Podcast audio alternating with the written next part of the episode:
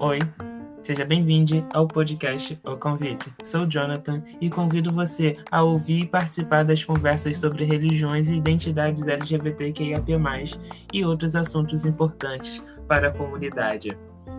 Regule o volume e aprecie.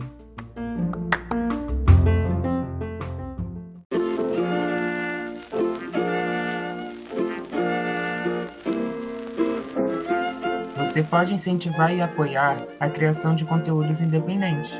Assim, o convite chegará a mais pessoas da nossa comunidade. Saiba como apoiar na descrição desse episódio.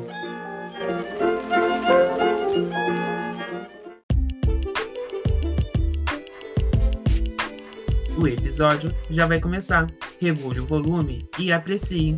Você também pode usar o fone de ouvido para uma melhor experiência.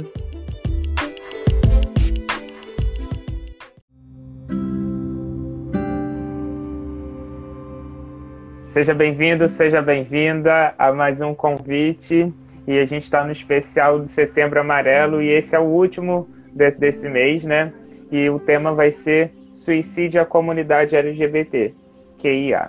É, se você que está nos acompanhando e esse é um tema que possa despertar algum gatilho em você, alguma angústia ou algum sentimento que você não saiba lidar, é, tudo bem você não acompanhar e sair. É, da nossa transmissão, a gente não está preocupado com sua audiência aqui, a gente está preocupado muito mais com o seu bem e a forma que a gente pode vir ajudar vocês. É, hoje eu convidei né, o Pedro Henrique, ele já teve também aqui em outro episódio falando com a gente. E ele é psicólogo e a gente vai estar conversando sobre Setembro Amarelo e as questões que envolvem o suicídio e a comunidade LGBTQIA. Seja bem-vindo novamente, Pedro. Muito obrigado por ter aceitado o convite. Obrigado, Jonathan, pelo convite, participando mais uma vez, né, de uma live com você. Estamos né, aí, né? Você tá me ouvindo bem? Porque para você, para mim tá travando um pouquinho você. Tô ouvindo bem, sem travar. Tá. Para mim tá travando um pouquinho. Tô te ouvindo direito também, mas às vezes trava, mas tudo bem. Vamos seguir. É... Bom, quer começar? Bom, eu posso me apresentar primeiro também, né? Um pouquinho mais. O que, que, você acha? Então, deixa eu então apresentar a campanha de Setembro Amarelo para quem está aqui. Setembro Amarelo nasceu em 2014 a partir da Associação Brasileira de, Psiqui de Psiquiatria, é, junto com o Conselho Federal de Medicina, junto a partir da, da quando o dia do sobre a prevenção ao suicídio em 10 de setembro de 2003 e em 2014 como forma de campanha, que é a forma que vocês conhecem hoje, é o mês inteiro de setembro para essa conscientização. É, são registrados no Brasil é, aproximadamente 12 mil suicídios ao ano. E isso é um número muito significativo, porque cada vida conta. Quando se perde uma vida, você está perdendo um amigo, um filho, um esposo, uma esposa, são pessoas, né? Todas as vidas são importantes para nós. E, e no mundo é cerca de um milhão de pessoas que se suicidam por ano. É, então a gente vai falar sobre esse tema porque a gente acha muito importante e que a gente não sabe, muitas das vezes a gente não sabe o que pode nos levar, né? Porque ah, várias situações da vida podem culminar, porque a gente tem a depressão, por exemplo, o que mais leva a pessoa à ideação suicida, que é o segundo registro do site Setembro Amarelo. Pedro, se apresente para nós, por favor. Bom, né, sou Pedro, sou psicólogo, sou mestre em psicologia pela FRJ e especializando em saúde mental também pelo Instituto de Psiquiatria da FRJ.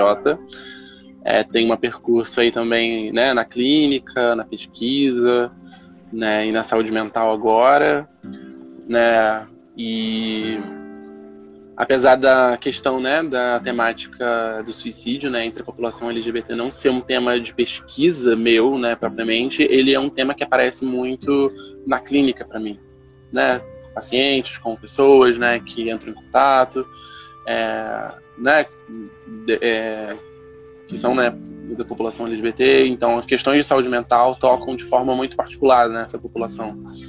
Né? Então é fundamental que dentro da temática maior né, de Setembro Amarelo é, esse tema específico apareça. Né? É, Pedro, é, segundo o site, o que mais causa, é, o, o, que mais leva as pessoas ao suicídio, a primeira causa é a depressão. Para a gente a diferença de depressão e solidão, que quando a gente está falando é, hoje em específico de comunidade LGBT, QIA, a gente sabe que é muito comum que a gente se sinta sozinho, solitário, sem ninguém no mundo, devido às questões que a gente sabe que envolve preconceito, a, a, a, até mesmo quanto à nossa aceitação, né? Dentro do, da sociedade, nossa aceitação pessoal e, e, nossa identificação quanto à nossa sexualidade, tudo isso pode levar a gente a uma solidão e muitas das vezes é depressão. Tem como você diferenciar pra gente, explicar pra gente a diferença de solidão e depressão? Uhum. Eu acho que primeiro a gente precisa né, fazer essa, essa distinção dentro do, da própria sigla né, LGBTQIA, né, que é, envolve gênero, sexualidade, né, envolve várias é, conceituações né, diferentes, né, e cada letrinha né, é uma complexidade muito grande. Né? Então, cada letra é uma vivência da sexualidade, né, do gênero, de uma forma diferente. E cada uma delas vai ter uma experiência né, diferente né, no, no seu, nos seus processos né, de encontro consigo e com o mundo. Né? Então, cada uma dessas pessoas né, que passam por é, por, pelas experiências né, de aceitação para si, para o outro, né, passam por é, constrangimentos diferentes né, na relação com o outro, no mundo, né, preconceitos diferentes, questões diferentes. Então é importante a gente entender que cada né, é, experiência vai ter, vai ser muito singular, né? Então você falou da questão da solidão, né, e da depressão, por exemplo, né? É, é um, acaba sendo um processo muito, muitas vezes solitário, né? Um processo, às vezes, de uma pessoa, né, de uma aceitação com relação à sexualidade, seu entendimento com relação, né, ao gênero. É, enfim, isso acaba sendo um processo muito do encontro da pessoa, né, de uma aceitação primeiro consigo mesma, né, é, em contraposição àquilo que é esperado pela sociedade, né, aquilo que é imposto, né, quando a gente nasce para a gente, de comportamento, de expectativa, de desejo. Então já é por si só um processo muito solitário, né? E aí dentro disso, por ser um processo solitário, muitas pessoas acabam também entrando numa num, num, num outro processo de isolamento diferente, né? Porque né, se a gente for pensar todos os constrangimentos né, sociais, né, que sexualidades, né, gêneros fora daquele, né, do que é colocado como padrão, né, passam, né, é, a, a gente concluir né, que o processo de exclusão dessas pessoas né, é, acaba sendo maior. Né? Então, tem uma solidão né, desse processo, tem uma solidão produzida também, né, porque acaba sendo. Né, as, exclu as exclusões se produzem, né, e você me pergunta especificamente com relação à depressão. Né? Eu acho que a depressão ela é um fator né, que acaba se fazendo muito presente né, nas questões de saúde mental. Ela é uma das né, uma, uma condição né, que é responsável por um número alto de suicídios no mundo. Né, muitas pessoas né, dentro do meio LGBTQI+, né, apresentam quadros depressivos, ansiosos, né, por várias questões né, que atravessam esse processo, né, cada um vai vivenciar de uma forma. Então, a, é, entender né, que a solidão muitas vezes faz parte desse processo né, como algo é, quase imposto, né, de certa forma, né, ajuda a entender que muitas dessas pessoas tem, acabam passando por um laço né, social mais fragilizado, né? E se a gente for entender os fatores de risco, né, para o suicídio, né, a fragilidade dos laços sociais é um fator muito importante. Né? O isolamento né, social nesse sentido, né, é, do afastamento dos laços familiares, né, de amigos, de outras pessoas, é um fator de risco também, né? Então a gente pode fazer essa relação né, entre isolamento. Eu não diria só com a depressão, né? Eu acho que a depressão, ela, enfim, ela acaba aparecendo também, mas não é só a depressão aí que aparece, né? Acho que o, que você falou do isolamento acaba sendo um fator muito importante, porque não vai ser só depressão, vai ser um quadro ansioso, vai ser outro, algum outro quadro que pode se compor junto com um quadro de, de isolamento e produzir algum, alguma questão, né, que pode levar ao suicídio. Né? Sim. É, e é, é vamos continuar aqui, né? Porque 96,8% estão relacionados aos, aos transtornos mentais, segundo o site. E a segunda causa que vem é o transtorno bipolar. E que seria o que o transtorno bipolar? É, bom, transtorno bipolar ele é um transtorno de humor, né? É, ele é, se chama né, bipolar porque uma pessoa com esse transtorno ela oscila entre dois extremos de humor, né? É, se a gente for pensar, né, tem um polo que na psiquiatria se chama de um extremo que se chama mania, que é o oposto da depressão, né? Se a gente for pensar a depressão, a depressão como a gente caracteriza, né? Perda de interesse, né, nas coisas da vida mais cotidianamente. Eu estou usando esses conceitos assim, mais a partir do que a psiquiatria fala, mas assim, eu acho que a gente tem que entender que, né, é, esses processos são bem mais complexos, né? Mas se a gente for pegar o que está, por exemplo, nos manuais, né, é, a gente, muitas pessoas podem se identificar com aqueles sintomas. Então, assim, a gente usa isso como uma referência, né? Mas é, a depressão, ela está muito ligada, né, a, a isso, né? A, a perda de interesse, né, na, na, maior parte das coisas da vida, a um isolamento, é, a um desejo de muitas vezes de morte mesmo, pensamentos, né, de desejos, né, de, por exemplo, de desaparecer, de não querer continuar as coisas da vida, né? Ela é um transtorno importante, né? E o polo oposto seria o da mania, né? Que seria o aumento de tudo, né? Muito desejo de querer fazer muita coisa, uma aceleração do pensamento, da vontade. E muitas pessoas se colocam em risco nisso, né? Porque uma pessoa, por exemplo, com um quadro maníaco, a pessoa acaba extrapolando os limites do próprio corpo, né? Então são pessoas que se colocam em risco. E, o transtorno, e a pessoa com transtorno bipolar, ela oscila né, entre um quadro mais depressivo né, e um quadro de aceleração muito grande, que é o quadro da mania. Ou ela fica no momento mais estável e aí ela fica num processo depressivo. E essa oscilação acaba trazendo muitos, muitos danos né, para a pessoa que, que vivencia essa experiência, né? Porque quando a pessoa, por exemplo, está numa fase, está na fase que a gente chama de maníaca, né? Ela acaba muitas vezes gastando muito, se colocando em comportamentos de risco, assumindo coisas que depois ela não vai dar conta de sustentar. E aí ela entra no processo depressivo, né? É, e aí ela vê que tudo aquilo que ela fez, né, quando estava no quadro maníaco, ela não vai conseguir sustentar. Então muitas pessoas acabam às vezes se matando também, né? Tem transtorno bipolar porque né, acaba passando por essas diferenças, né? Uma hora quer muita coisa, faz muita coisa, se coloca numa situação é, de risco, depois entra num polo depressivo e aí isso se soma já com os próprios sintomas da depressão e aí né, acaba dobrando aquilo que a pessoa sente, né? Enfim, então por isso tem uma alta taxa também de suicídio, né, entre pessoas com transtorno bipolar. É, acho que é, acho que é um, algo muito importante para a gente prestar atenção, né? A partir de algo que você disse, que é o seguinte: é, as cartilhas é, elas apresentam alguns sintomas, algumas características, né? E às vezes a gente vai lá no Google, né? E vai lá, digita o que a gente está sentindo e vai aparecer com algum diagnóstico. É, e trago aqui a reflexão uhum. de é preciso passar por um profissional para você ser avaliado. Não fazer sua autoavaliação, porque pode ser, né? É, e sempre melhor um profissional porque eles estudaram para isso, né? É, e quando a gente, agora sim, a gente tá sim, falando... e a gente. Ah, desculpa. Não, porque né, isso que você falou é muito importante, porque né, é isso, né? Muitas vezes a gente vai, tá sentindo alguma coisa e a gente quer entender né, o que tá passando com a gente.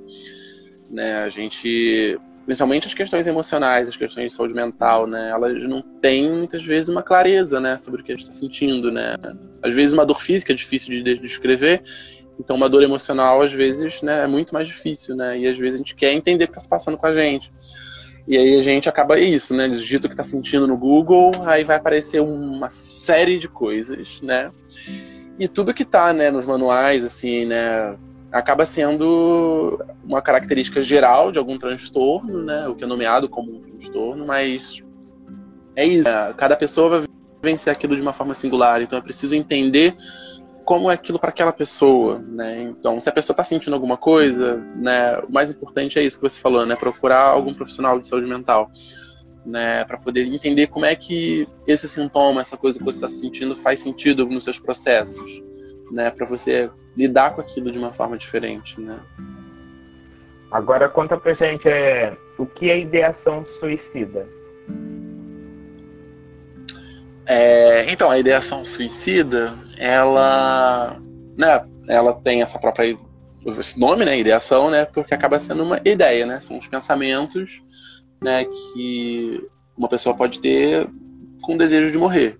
Né? Então, primeira pessoa, né, tem um desejo de morrer, pode aparecer de né, por N fatores, né, um processo depressivo, uma perda, né, um processo de luto, muitas vezes, é, alguma coisa na vida da pessoa, né, que a pessoa está passando ali, e aí uma dor muito grande, né, e a pessoa acaba perdendo sentido, né, na vida de alguma forma, e aí a ideação suicida comparece como isso, né, essa, essa perda de interesse na vida e um desejo de querer dar fim, né? Isso aparece de várias formas, né? Às vezes a pessoa não vai dizer que ela, assim, ah, eu quero morrer, mas ela vai dizer de outra forma. Ela vai dizer, hoje eu não queria acordar, eu queria dormir por uma semana, eu queria ficar deitado o dia todo, eu queria sumir. São falas que faz, né, que a gente precisa ficar atento e sensível, né? Porque muitas vezes não aparece dessa forma, né? Eu quero morrer, eu quero me matar dessa forma, né? Pessoas dizem de várias formas, né?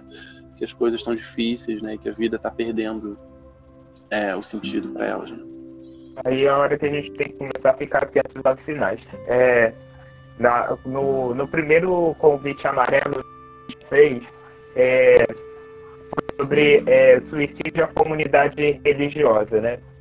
E uma das coisas que a gente trouxe à luz é o seguinte: muitas das vezes a, a questão de fé pode ser a, gerador, o que vai impedir, vai, vai ser. É a palavra impedir. A pessoa vai se sentir impedida a, a, em alcançar, entre aspas, o sucesso do suicídio, porque ela vai ter a criança religiosa dela atravessando o que pode ser pecado, né? É, e desse período do, do, que foi até dia 1 de setembro desse mês, até agora, hoje, 26, pelo menos umas três pessoas fala, comentado sobre esse episódio comigo. E elas, seguinte, de, elas, elas acreditam que seja pecado, né? Cometer o suicídio. Mas é que elas pedem a Deus para Deus tirar a vida delas.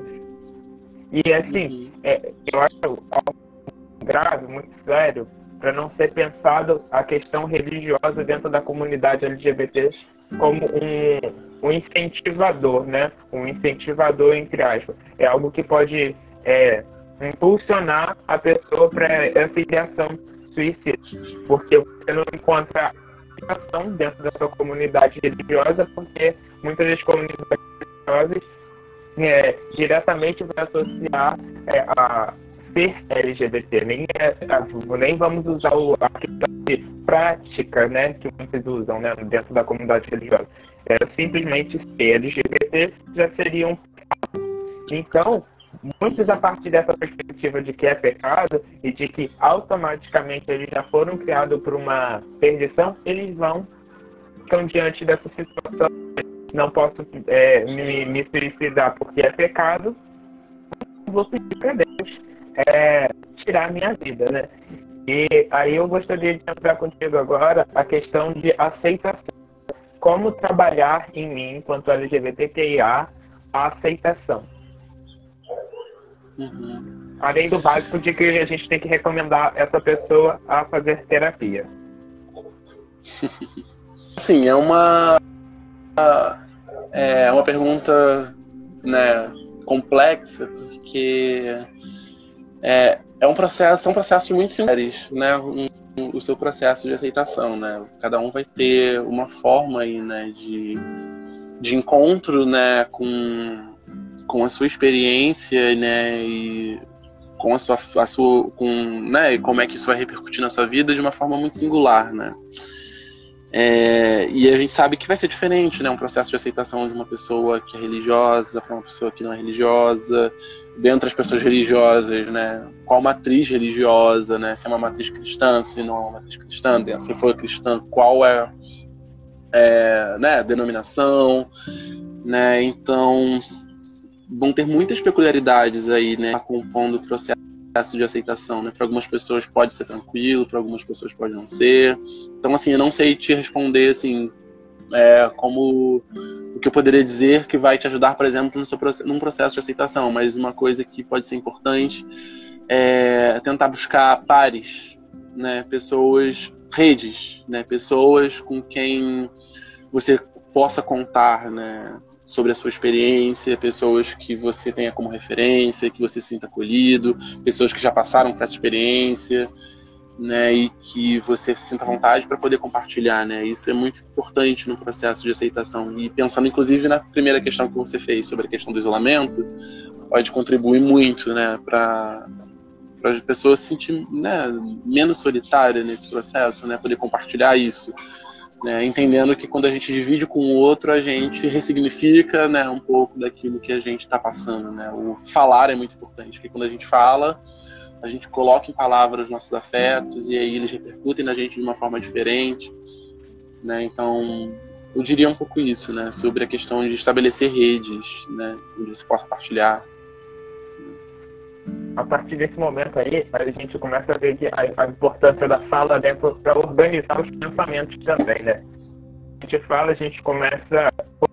Quando está tudo dentro do nosso pensamento, parece que fica às vezes tudo confuso, né? E com, com, quando a gente começa a falar, uhum. parece que as coisas começam a entrar em gavetas, armários, abrem-se portas, fecham-se para o um entendimento da sexualidade. É, acho que você, eu acho muito bom o que você falou, é da questão de ser muito singular, essa questão da aceitação, né? Até porque cada um tem uma vivência, cada um tem uma construção, cada um tem suas experiências, né? E não existe uma receita de bolo para isso, né? É, eu, é, assim, é, você tem alguma recomendação de como acomodar, talvez, né, dentro desse período de aceitação? É, travou um pouquinho, Jonathan, a sua pergunta. Pode repetir? Como seria uma acomodação da fé nesse período de aceitação? Uma acomodação falhou exatamente aí de novo. acomodação de? Da fé. Como acomodar minha fé? A, a, incluir minha fé e minha aceitação LGBT. Existe algum caminho, alguma coisa a se pensar? Como conduzir? Uhum.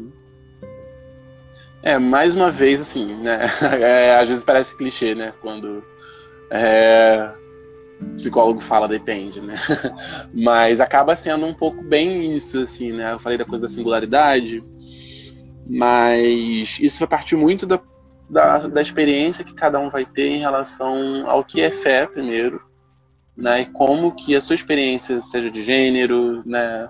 Sexualidade, de expressão, identidade de gênero, né, vai se compõe dentro da sua vida e dialoga com a sua fé. Né? Acho que a partir do momento em que a sua fé, você se apropria da sua fé, né, como uma, uma expressão íntima da sua relação com aquilo que é divino, seja isso o que for, né, seja o Deus cristão, seja, enfim, a natureza, seja aquilo que a pessoa acredita, né, essa relação com algo que transcende, com a espiritualidade, vamos colocar dessa forma mais genérica, entendendo que a sua fé é uma expressão disso, né, e que da mesma forma como a sua experiência de sexualidade, de gênero, de identidade, enfim, é uma expressão também singular e própria, entendendo que esses dois processos estão ali, né, no campo da sua experiência, e não como algo que né, precisa ser externo, né? Porque muitas vezes a fé é algo colocado como externo, né? Assim, você precisa acreditar nisso dessa forma, né? Quando é dessa forma, quando é colocado pelo por um outro, né? Assim, você precisa acreditar dessa forma e você precisa ver a sua fé dessa forma. É, dialogar a sua experiência singular, né, com relação à sexualidade, com isso que é externo é muito mais difícil, né? Então acho que é preciso um processo de apropriação da própria fé, sabe? Assim, de entender a sua fé como algo também singular, sabe? E aí nisso, entendendo que sua fé é algo singular e expressa a sua relação íntima com aquilo que é espiritual, né? Você pode compor de formas diferentes, né? A sua, as suas experiências com a sexualidade, né? enfim. É, antes da gente caminhar para o final, é, gostaria de abordar o, algumas coisas que eu vi essa semana quanto LGBT e suicídio, né? É, uma pesquisa que eu vi, um médico que até publicou no, no Instagram um artigo, dizia que 4,3% da, da população LGBT já tentaram suicídio. Né? Eu lembro que a professora de estatística falava que não pessoa não se conta com vírgula, né? Com vírgula alguma coisa, né? uhum. né? E sempre ela era mais. E, e fazer a pesquisa, né? E encontrei o seguinte, ó. De acordo com as pesquisas, eu vou deixar para vocês disponível o, o, link da, do artigo que está sendo usado aqui, ó de acordo com as pesquisas, jovens LGBT pensam três vezes mais em suicídio do que jovens heterossexuais. Aí entra o que a professora falando que quando é vírgula a gente só subia um número nesses casos quando se lidava com pessoas. E aqui já diz assim, e cinco vezes mais tentam chances de suicídio, é, já tentaram suicídios, né? E se a gente criando um grupo de 10 pessoas, a gente está falando que 5 pessoas tentaram suicídio dentro da comunidade LGBTQIA+, é muita coisa, sabe? É, é isso que é o convite para a gente aqui, nesse momento, começar a refletir. Porque muitas das vezes a gente encontra a, a carência, né? Carência de encontrar um profissional no, no órgão público, né? É, como a gente abordou no, no episódio acho que o convite 2, que a gente falou sobre serviço social e a valorização da vida, é, a gente falou das políticas, né? E o SUS, ele oferece uhum. o é, profissionais, ele tem o suporte para cuidar de você. Ele tem o suporte para você que está com ideação suicida. É, tem programas, né? A gente tem o, o CAIS, alguns lugares são CREAS, né? que vai, o, tem o, o cara, tem, lá vai ter alguém que vai poder te orientar. Porque lá vai ter o profissional. Às vezes você não tem condição de pagar um profissional particular para você fazer sua terapia. O SUS, por SUS, ele vai estar lá, prestar um suporte para você. Tem política pública para isso. Tá, pode ser que de início você vai encontrar uma dificuldade de encontrar é, um profissional para uma semana seguinte, mas mas pode ser que você encontrar uma outra semana e iniciar o, o processo, né? Seu, sua terapia, sua caminhada com a psicoterapia. Por que eu estou falando isso com vocês? Se vocês nem tentarem, vocês não vão conseguir é, fazer o acompanhamento com um psicólogo ou com uma psicóloga, o profissional que você precisa, né? Para não chegar ao ponto de cometer o suicídio. Se você puder valorizar, é, dar uma atenção para sua vida, é, é, resgatar talvez algo que se perdeu dentro de você, é fundamental vocês darem uma ajuda, porque é, eu estou aqui, às vezes eu respondo as pessoas que procuram para falar, seu amigo que está na sua casa pode te ouvir, sabe? Mas a gente não está falando dessa, de, dessa escutatória, sabe? A gente está falando de algo, de alguém, de, ah, de um profissional ou de uma profissional que está sendo habilitada para prestar esse serviço para você. Por quê? A gente pode ver quanto amigo, quanto uma pessoa leiga. A gente pode estar ali te dando suporte sem julgar. Mas é o profissional que está ali, que estudou, para te orientar da melhor forma a seguir. Porque muitas das vezes você vai precisar de passar por um psiquiatra. A gente não vai poder fazer isso por você. A gente pode estar aqui na condição de amigo. Eu estou aqui nesse momento falando com vocês para talvez despertar em você o desejo, a vontade, ou ser algo que vai te impulsionar a, a procurar essa ajuda nesse momento que você está precisando. É, terapia muito, por muitos foi visto como algo de maluco, em aspas, e não é. Terapia é para todos nós. Tem um ditado, né? De, de loucos e alguma coisa, todo mundo tem um pouco, né? Todo mundo tem um pouquinho de, entre aspas, loucuras. Então, assim, é, por favor, procurem é, ajuda profissional que nada, nada, nada vale nossa saúde mental, nossa sanidade mental, nada, nada vale. Pedro, você, que palavras que você tem? Deveria ser abordado algo que a gente não abordou que você gostaria de falar? Amém. Eu acho que foi, assim, bem. É, a gente falou um pouco né, de forma ampla, né, mas eu acho que a gente abordou questões importantes. Né, eu acho que é importante entender que é isso, né? Cada, cada situação vai ter uma soma né, de fatores, né? Que vai, vai levar ao, a, ao ponto de uma pessoa né, é, querer é, acabar com a vida, por exemplo, né? Então entender que tem várias, é, várias questões que atravessam, né? Questões né, para além da sexualidade, do gênero, né? Tem as questões raciais, né? Questões econômicas, questões políticas, né? Todo um complexo de coisas aí que a gente precisa entender também, né? Porque é um problema, né? Que a gente pode cair muito facilmente, né, de individualizar, né, e falar que assim, ah, é uma questão minha própria, né, mas a gente precisa entender que é coletivo também, né, que é uma teia inteira, né, social que está doente, né, que a gente precisa cuidar dela, né, e tensionar ela, né, para que a realidade possa ser diferente, né. Então, não sei, eu acho que é isso, né. Você fez esse essa indicação até do serviço público, né? Eu acho que é importante ter isso, né? Porque tem aí, né, apesar que a gente entende, né, do vê e passa pela uma precarização, né, da rede pública de saúde, do SUS, a gente precisa lutar por ela, né, e sustentar né, a nossa presença lá também, cobrando, né, as eleições estão chegando aí, né, as gestões municipais vão mudar, então a gente precisa pensar nisso, né, conscientizar com relação a isso, porque isso é uma questão de saúde pública, né? Saúde pública a gente lida também no aspecto político, né? Tanto macro político quanto micro político, né?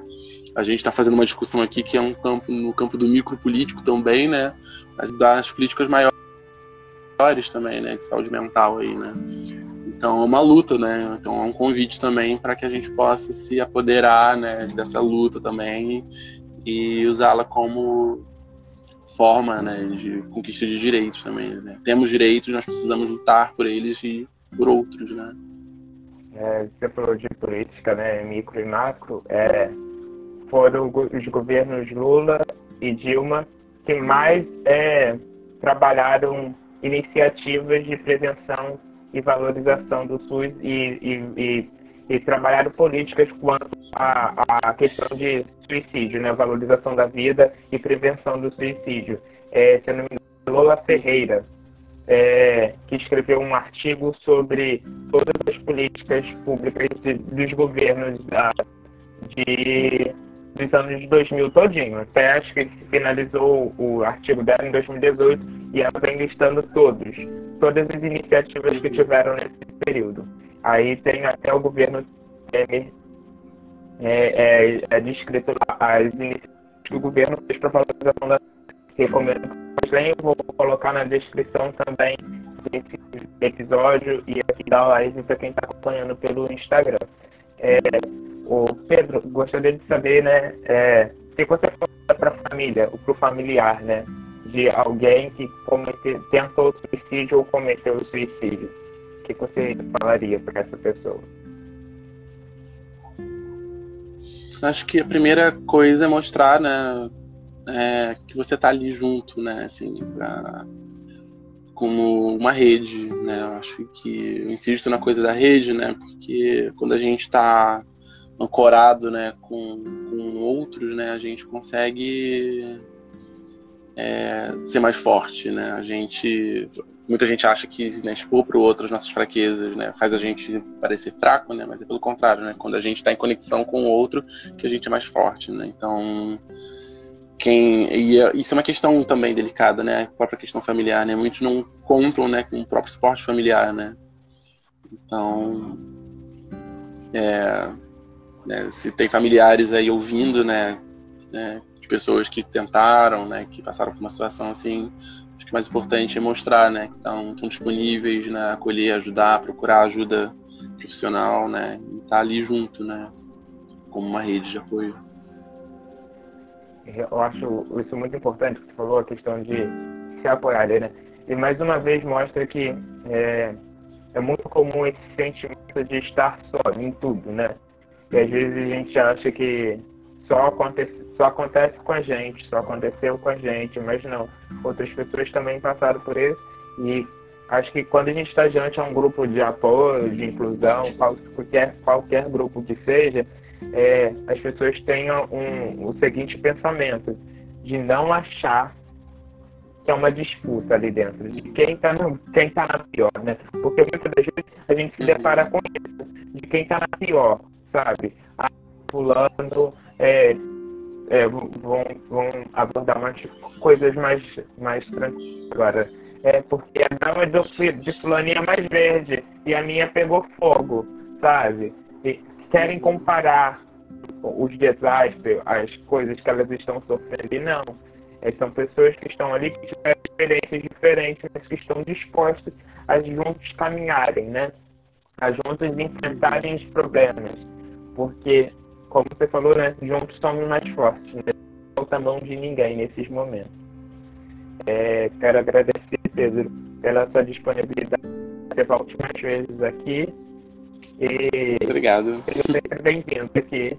Obrigado por ter aceitado o convite. Eu que agradeço pelo convite e é, espero estar né, em outras aí para compor né, as discussões com vocês. Muito obrigado. Tchau, tchau, gente. Tchau, tchau, gente.